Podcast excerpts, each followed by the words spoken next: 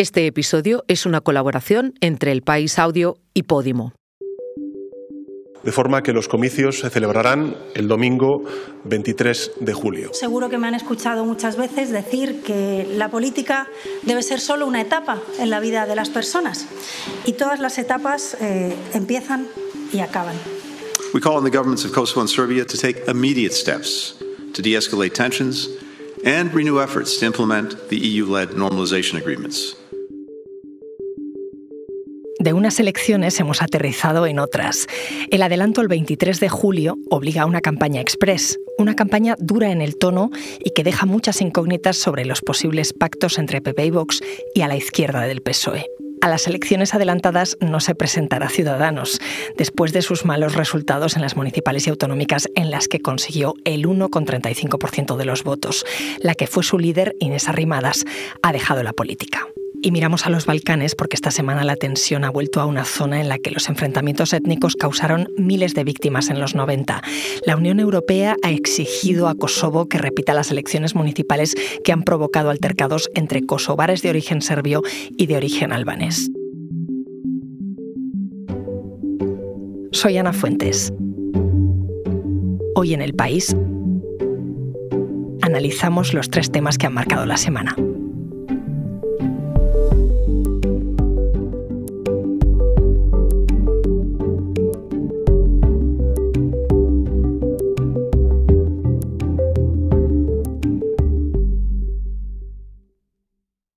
Comunicado al jefe del Estado la decisión de convocar un Consejo de Ministros esta misma tarde para disolver las Cortes y proceder a la convocatoria. Pasadas las 11 de la mañana del lunes, la actualidad política dio un giro. El presidente Pedro Sánchez adelantaba las elecciones generales tras los malos resultados del PSOE en las municipales y autonómicas. Si comparamos las cifras con las de 2019, los socialistas han perdido cerca de 400.000 votos, pero sobre todo la pérdida ha sido de poder institucional. Casi todos los gobiernos autonómicos. Mientras el Partido Popular crecía, crecía en cerca de dos millones de votos y nueve puntos porcentuales. Le pregunté a mi compañero Carlos Cue, que sigue muy de cerca a Pedro Sánchez y estos días estaba en Moldavia en una cumbre de líderes europeos, qué se le ha podido pasar por la cabeza al presidente esta semana. Yo creo que Sánchez ha demostrado en el pasado muchas veces que toma decisiones muy rápido y justo en la noche electoral. No es la primera vez que lo hace. La coalición también se decidió en una noche electoral cuando parecía que no iba a haber coalición. Yo no creo que este plan estuviera pensado absolutamente. Desde luego lo que no estaba pensado para nada es este desastre de la noche electoral del PSOE. De hecho, hay un problema muy serio porque están haciendo mucha autocrítica y mucho análisis de que se han equivocado radicalmente los datos que manejaban y por tanto tienen muy mala información para tomar decisiones. A quien sí avisó Sánchez de lo que pensaba hacer fue a Yolanda Díaz, que piensa aglutinar el espacio a la izquierda del PSOE con el que ya es su partido, Sumar pero tiene que negociar con Podemos. Y esto acelera los tiempos. Por ley tienen solo hasta el próximo jueves para decidir si van juntos o no. El líder de Izquierda Unida, Alberto Garzón, ya ha dado un paso atrás. Apoyará a Díaz, pero no irá en las listas de Sumar. Uno de los dramas de las elecciones del domingo es que Podemos Izquierda Unida han perdido decenas de miles de votos en toda España y eso ha sido decisivo. Es un desgaste muy fuerte esa guerra de Podemos y Yolanda Díaz durante semanas y Sánchez con esto ha cerrado ese agujero o por lo menos les obliga a decidir y no tiene un lento desgaste. En cuanto al discurso, esta semana hemos visto cómo Sánchez lo ha endurecido mucho. Ha acusado, por ejemplo, a Vox y al PP de ejercer una derecha trampista. Hablarán de pucherazo. Lo harán unos y otros de que hay que detenerme como responsable de ese pucherazo. Se van a inventar barbaridades. Nada es nuevo, porque lo que están haciendo es copiar los métodos de sus Eso sí viene de una campaña muy hostil desde el otro lado en la que al presidente lo acusaron de pactar con ETA.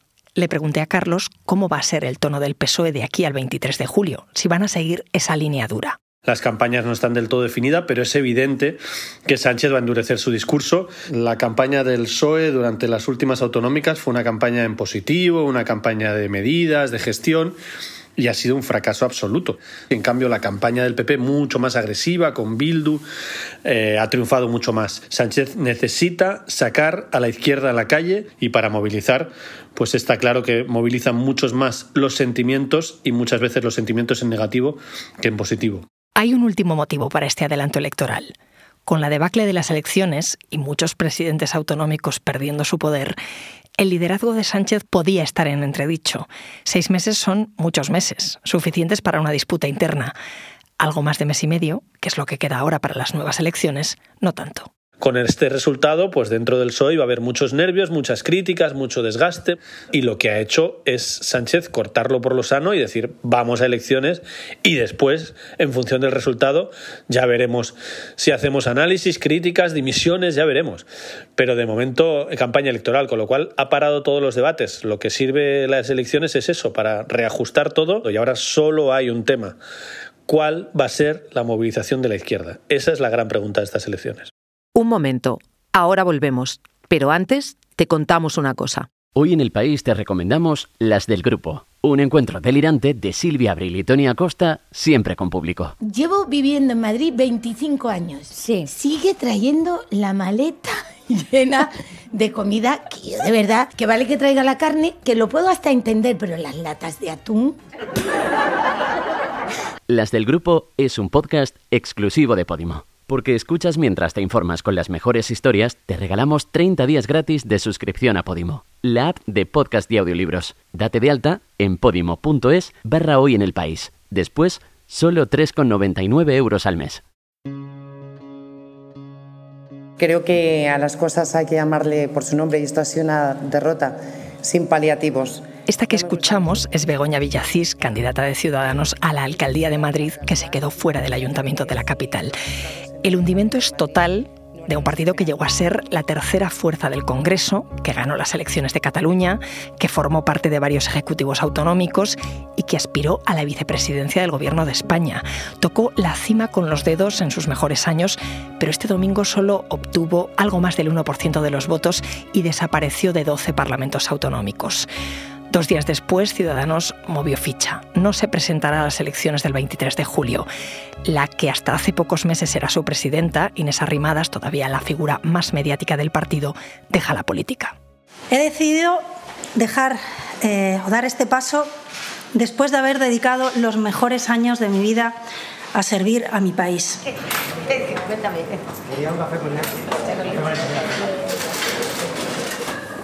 Virginia, ¿qué tal? Pues aquí, Ana, un poquito intensa de esta semana.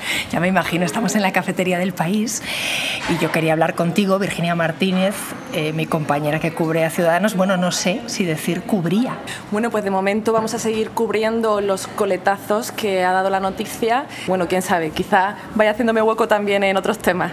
Ciudadanos ha tomado la decisión de no presentarse a las elecciones ¿Cómo han tomado esa decisión? Bueno, en la dirección estaban preparados para este batacazo, pero ellos decían en privado que sí o sí concurrirían a las elecciones generales que en principio iban a ser a final de año digamos que tendrían un tiempo, un margen para recuperarse, para rearmarse. A ellos también les pilla por sorpresa el adelanto electoral, que para ellos era en dos meses enfrentarse a unas nuevas elecciones partiendo de un 1,35%. Era prácticamente imposible levantarse y conseguir ni siquiera un diputado. Inés Arrimadas, expresidenta del partido estaba bastante a favor de no concurrir y el lunes tienen una primera reunión en la que el núcleo cerrado toma esa decisión porque piensan que no pueden hacer nada. El martes tienen otra reunión con una ejecutiva más ampliada, con presidentes del partido autonómicos y aunque hubo algunas discrepancias, finalmente la decisión se toma de manera unánime. Así que, como dices, había gente en Ciudadanos que no estaba de acuerdo con esa decisión de no presentarse al final es una decisión contundente. Hay partidos que se presentan sabiendo que es muy difícil conseguir escaño. Por ejemplo, estoy pensando en Pacma.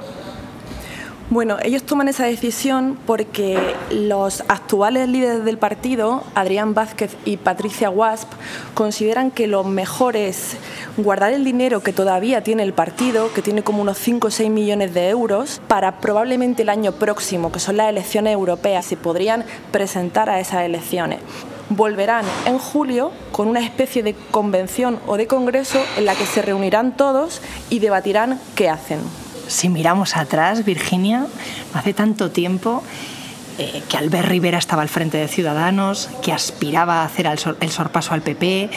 ¿En qué momento eh, empezó el declive de Ciudadanos? Bueno, esa es la pregunta que se hacen todos los cronistas políticos, que se hacen también dentro del partido. Pero como dices, el 28 de abril de 2019, cuando Albert Rivera logra 57 diputados, él piensa que puede sorpasar al Partido Popular. También tenía una, oposición férrea a Pedro Sánchez. Recordemos que hay una repetición electoral en noviembre y ahí es cuando bajan a 10 diputados. Uno de los motivos es este, que Albert Rivera, en lugar de haber aprovechado ese tirón y ser vicepresidente, por ejemplo, eh, decidió no investir a Pedro Sánchez, ir a unas segundas elecciones. Y por otra parte es que también en esos meses hubo que formar gobiernos autonómicos. Recordemos que Ciudadanos le dio el gobierno al Partido Popular en Madrid, en Castilla y León y en la región de Murcia. Y eso la gente no lo entendió porque los ciudadanos pensaban que podían ser un partido realmente de centro para equilibrar las fuerzas, pero finalmente lo vieron como una marca blanca del Partido Popular. Y si ya hay un Partido Popular, ¿por qué votar a otro? Después de Albert Rivera vino Inés Arrimadas, y la hemos escuchado esta semana dejando la política. Begoña Villacís, vicealcaldesa de Madrid, era el otro gran activo del partido, no ha entrado en el Ayuntamiento de Madrid, aún no se sabe qué va a hacer. ¿Hay sitio para ellas en otros partidos? ¿En el PP, por ejemplo? En el caso de Arrimadas, sabemos que llamó por teléfono a Alberto Núñez Feijó para felicitarle por los resultados en las elecciones, pero en ningún momento se habló de una oferta. Primero porque Arrimadas ya tenía pensado de antes eh, dejar la política y segundo porque en el Partido Popular ya no la veían como un activo que tuviese fuerza, no, no pensaban que iba a aportar, sí que le ofrecieron en el pasado, pero también el Partido Popular digamos que se enfadó porque, por ese rechazo previo y ya no era una opción. Me imagino que llevas toda la semana hablando con personas de Ciudadanos, on the record y off the record. ¿Qué te cuentan? ¿Tiene algún tipo de futuro el partido? Ellos siguen trasladando que van a seguir, que hay espacio. Ya realmente yo tampoco sé si se lo creen o no, pero es lo que ellos sí que trasladan. Luego otros cargos, como los diputados que estaban hasta ahora en el Congreso, tenían claro desde hace tiempo que ya no había salida. Eh, es muy difícil que se levanten en julio y lo más probable es que, que desaparezcan. Gracias, Virginia. A ti.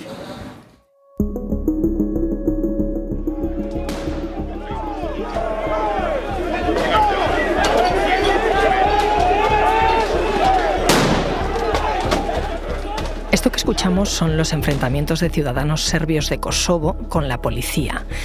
Kosovo, una región del tamaño de Murcia en el corazón de los Balcanes, se independizó unilateralmente de Serbia en 2008. Pero esta semana ha vuelto al foco informativo porque en abril se celebraron elecciones municipales y ahora que a los alcaldes les tocaba tomar posesión, los serbios se niegan a aceptar los resultados. No quieren que los ediles de etnia albanesa ocupen sus cargos porque dicen que ganaron en unas elecciones donde solo participó el 3,5% de la población.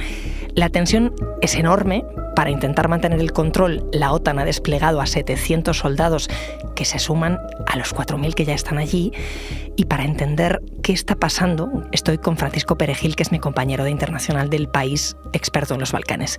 ¿Qué tal, Francisco? Hola, ¿qué tal, Ana? ¿Cómo está ahora mismo la situación? Tensa. Eh, cada día hay protestas y el, el presidente de Serbia, Aleksandar Vucic, ha dicho que mm, la única solución que hay para esto es que los, supuestos alcaldes, le llama supuestos alcaldes, abandonen ese lugar y se vayan.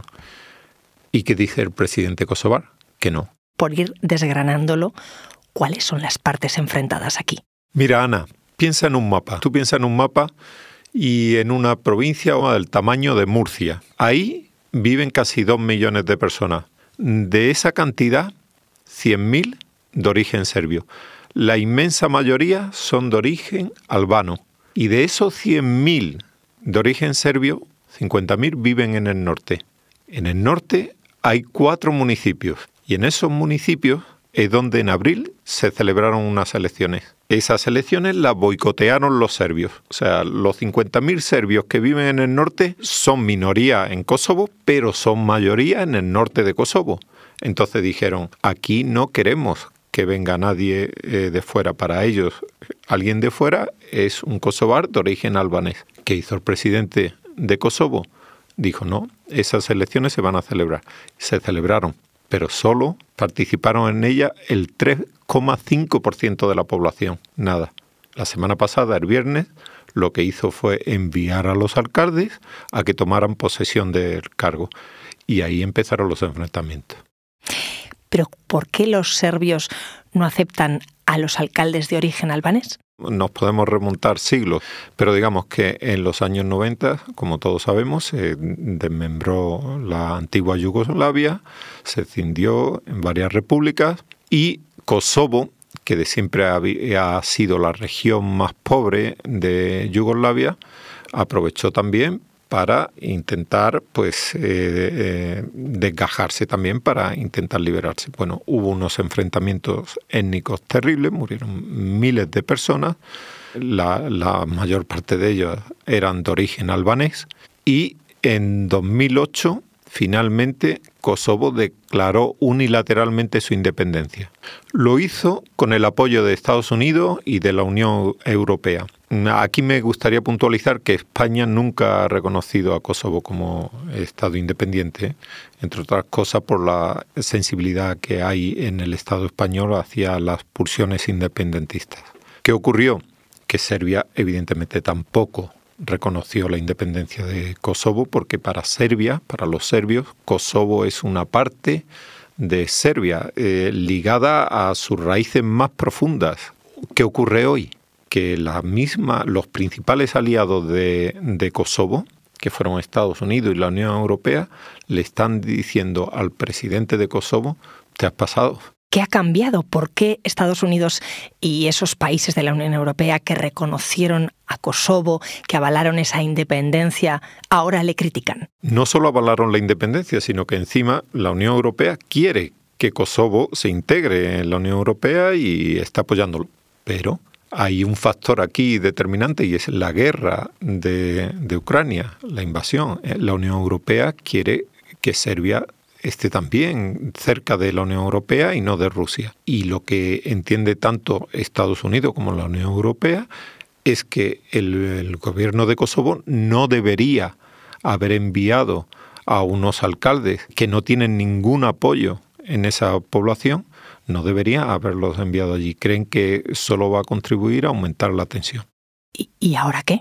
¿Puede volver a haber una escalada de violencia, una guerra en los Balcanes? Esa es la gran pregunta, porque los Balcanes es una zona tan delicada que cualquier mecha puede, puede convertirse en un incendio, pero no olvidemos que, como antes has dicho, hay al menos 4.000 miembros de la OTAN allí poniendo paz entre los albano-kosovares y los serbo-kosovares. El presidente de Serbia dice que esta crisis solo se soluciona cuando los supuestos alcaldes se vayan. Y el presidente de Kosovo dice que los alcaldes no tienen por qué irse, y menos ante presiones de lo que él considera que son criminales procedentes de Serbia. Lo último que sabemos es que Bruselas le ha pedido a Kosovo que los alcaldes de los cuatro municipios dimitan y que se convoquen nuevas elecciones. También que Belgrado aparque las llamadas al boicot de la población serbo-kosovar y, mientras tanto, que pare la violencia. Francisco, quedamos pendientes. Gracias. Muchas gracias a ti.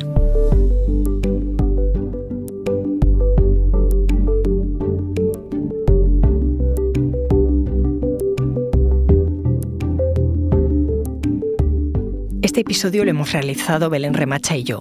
La grabación en estudio es de Nacho Taboada. El diseño de sonido es de Camilo Iriarte. La edición es de Ana Rivera y la dirección de Silvia Cruz La Peña. Yo soy Ana Fuentes y esto ha sido Hoy en el País. Mañana volvemos con más historias. Gracias por escuchar.